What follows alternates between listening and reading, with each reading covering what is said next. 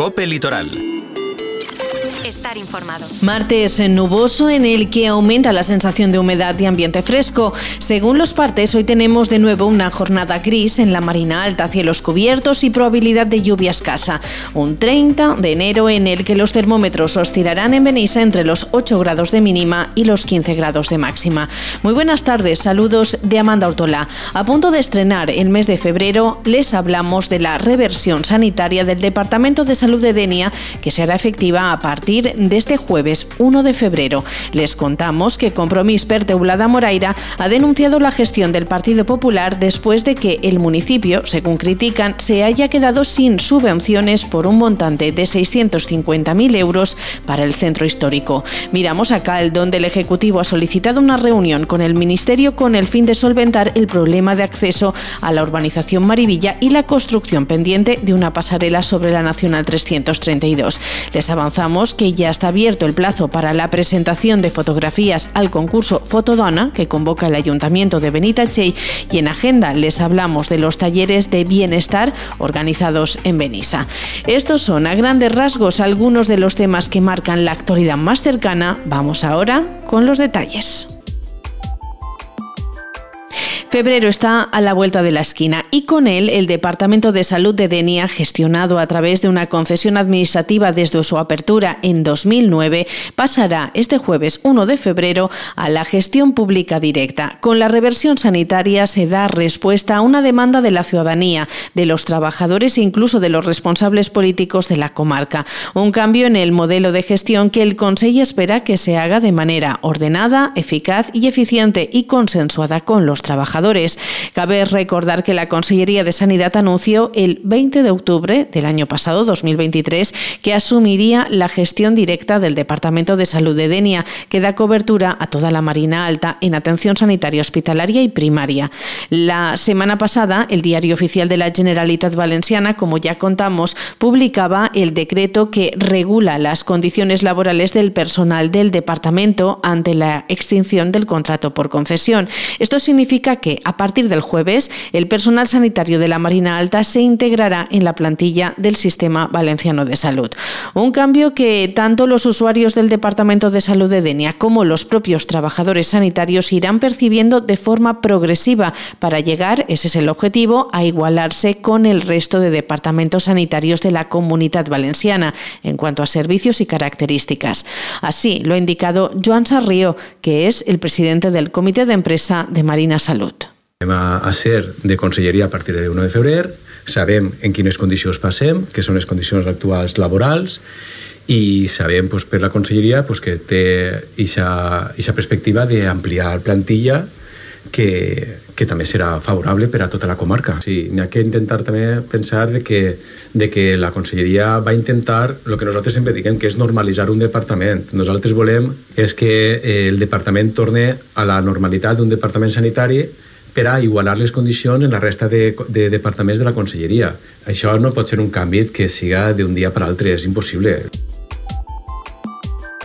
Compromís per Teulada Moraira ha denunciado que la mala gestión del Partido Popular en el Ejecutivo local ha dejado al centro histórico del municipio sin subvenciones por un montante total de 650.000 euros. Esta cantidad corresponde a los 500.000 euros prometidos en el plan Conviure 23 y los 150.000 euros que en su día el gobierno local devolvió a la Generalitat para poder optar al plan Conviure. Esta subvención estaba previsto invertirse en la ejecución del proyecto de rehabilitación de la calle Alacant, una actuación con la que mejorar el centro histórico que los valencianistas definen como necesaria. Pero la resolución del plan Conviure de la Generalitat ha dejado fuera este proyecto, como indica el portavoz de Compromís, Aitor Llobey, El motivo, señalan los valencianistas, por agotamiento del presupuesto y después de que el proyecto presentado por el Ayuntamiento de Teulada consiguiera una puntuación menor al de otras propuestas planteadas por otros consistorios. El Partit Popular li va prometre a la ciutadania de Teulada i Moraira l'arribada d'una subvenció de 500.000 euros per a rehabilitar el carrer Alacant situat al centre històric del nostre municipi. Esta promesa va arribar després que Compromís denunciaren públicament que el Partit Popular havia tornat a la Generalitat una subvenció de 150.000 euros que ja estava ingressada als nostres comptes. El Partit Popular va dir que havia rebutjat aquesta subvenció per responsabilitat i que anaven a arribar quatre vegades més diners per a el mateix fi. Ara, la Generalitat ha tret els projectes que han estat acceptats i que han estat rebutjats. I el projecte que ha presentat l'Ajuntament de Teulada ha estat rebutjat. Per tant, ens hem quedat sense 500.000 euros promesos y hem tornat 150.000 euros. Desde Compromís piden depurar responsabilidades y una disculpa pública a la ciudadanía. Des de Compromís ens preguntem què passaria si un ciutadà del nostre municipi perguera en la seva empresa privada un projecte en benefici de 650.000 euros per a l'empresa, pues que tindria que assumir responsabilitats. I això és el que li demanem al Partit Popular. Responsabilitat política i unes disculpes públiques al municipi per haver-li anunciat un projecte i una subvenció que no ha arribat. Però sobretot que li demane disculpes per haver tornat a la Generalitat 150.000 euros que ja eren nostres. Seguimos en Crónica Política. El Ayuntamiento de Calp ha solicitado una reunión con representantes del Ministerio de Transporte y Movilidad con el fin de demandar una solución a los problemas que tiene el acceso a la urbanización Marivilla. En la actualidad no es posible entrar desde la Nacional 332 a esta urbanización por existir una línea continua, lo que obliga a los conductores a recorrer varios kilómetros para realizar un cambio de sentido no exento de peligrosidad. Además, esta situación supone que los residentes de Marivilla no tienen permitido tampoco acceder a la Nacional en sentido Altea, por lo que han de dirigirse hasta la rotonda norte de Cal para poder llegar a su destino. Fuentes municipales avanzan que en esta reunión el consistorio calpino propondrá al Ministerio una posible solución que pasa por la construcción de carriles centrales en el punto kilométrico 165 más 800 de la Nacional 332 en el término municipal de Cal que permitirán dichos accesos esto supondría ampliar la carretera en este tramo. La mejora de los accesos es una reivindicación de los vecinos de la urbanización Marivilla, la más grande del término municipal de Calp. En la reunión se pretende abordar también la situación en la que se encuentra el proyecto de la pasarela sobre la Nacional 332 ante la falta de noticias al respecto.